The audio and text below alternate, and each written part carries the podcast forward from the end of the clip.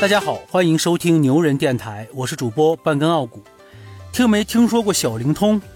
嘿，我就知道啊，听说过的人会会心一笑，没听说过的人那是一脸懵逼。哎，这是个啥东西呢？如果你说小灵通就是手机，不好意思，回答错误，它只是像手机而已。如果你是八零后，我相信你绝对听过这段洗脑的神曲。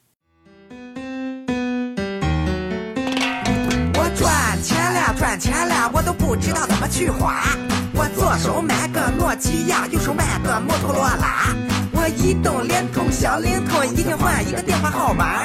我坐完奔驰，开宝马。哎呀妈，太洗脑了！你注意到没有啊？和小灵通并列出现的是移动和联通，而不是摩托罗拉和诺基亚。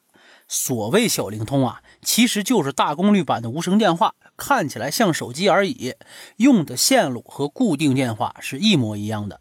九几年那会儿，国际上的通讯巨头都开始布局三 G 网络了，用的都是 GSM、CDMA 网络。小灵通只是在中国和日本这些极少数的地方用，用的还是过时的二 G 网络。所以，华为、爱立信他们研究了一阵，觉得哎呦这东西太落后了，直接就放弃了。你现在看起来这东西很 low，但想当年能拿一台小灵通那是相当有面子的。我曾经还拥有过一台二手的小灵通，是我爸给我的。那会儿我还在上高中，我们班拿小灵通的人不会超过一掌之数啊，真不多。你知道啥时候最有面子吗？哎，不是说别人看着你拿小灵通打电话的时候啊，而是别人搓着手来跟你借小灵通的时候。哎呀，我这可怜的虚荣心呐！你现在想想啊，那会儿推广小灵通那人肯定赚老鼻子钱了。这人呢，就是吴英。你如果不知道他是谁，你去搜一张图片，你就搜“双手压二马”，二马指的就是马云和马化腾。一九八五年的时候，吴英在美国刚下飞机，身上只有三十美元。为了生活，他只好去打黑工。聪明的吴英啊，很快就找到了计算机行业这个风口。经过两年的苦日子，吴英终于在一九八七年的时候进入了贝尔实验室。当时那些所谓的国外专家是很瞧不上咱中国人的啊。吴英看着他们不断的禁止通讯技术流入中国，就暗下决心，一定他妈的要把这先进的前沿技术带回咱中国来。一九九二年，吴英回国了，和陆洪亮创立了 UT 斯康达公司，吴英担任 CEO。公司成立不久，孙正义就给投了三千万，这是孙正义在中国的第一笔投资啊。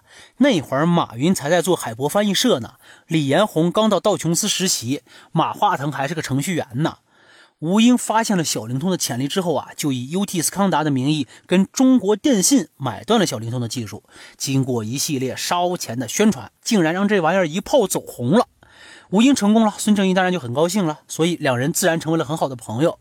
那会儿马云正在筹办阿里巴巴，到处拉投资拉不上，这个愁啊。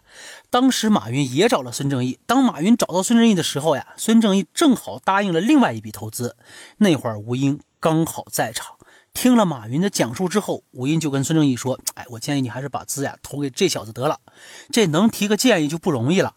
最关键的是，人家孙正义还听了吴英的建议，要不然阿里巴巴想要支棱起来，还不知道得等到猴年马月呢。这也是马云始终记着吴英的原因，知遇之恩呐。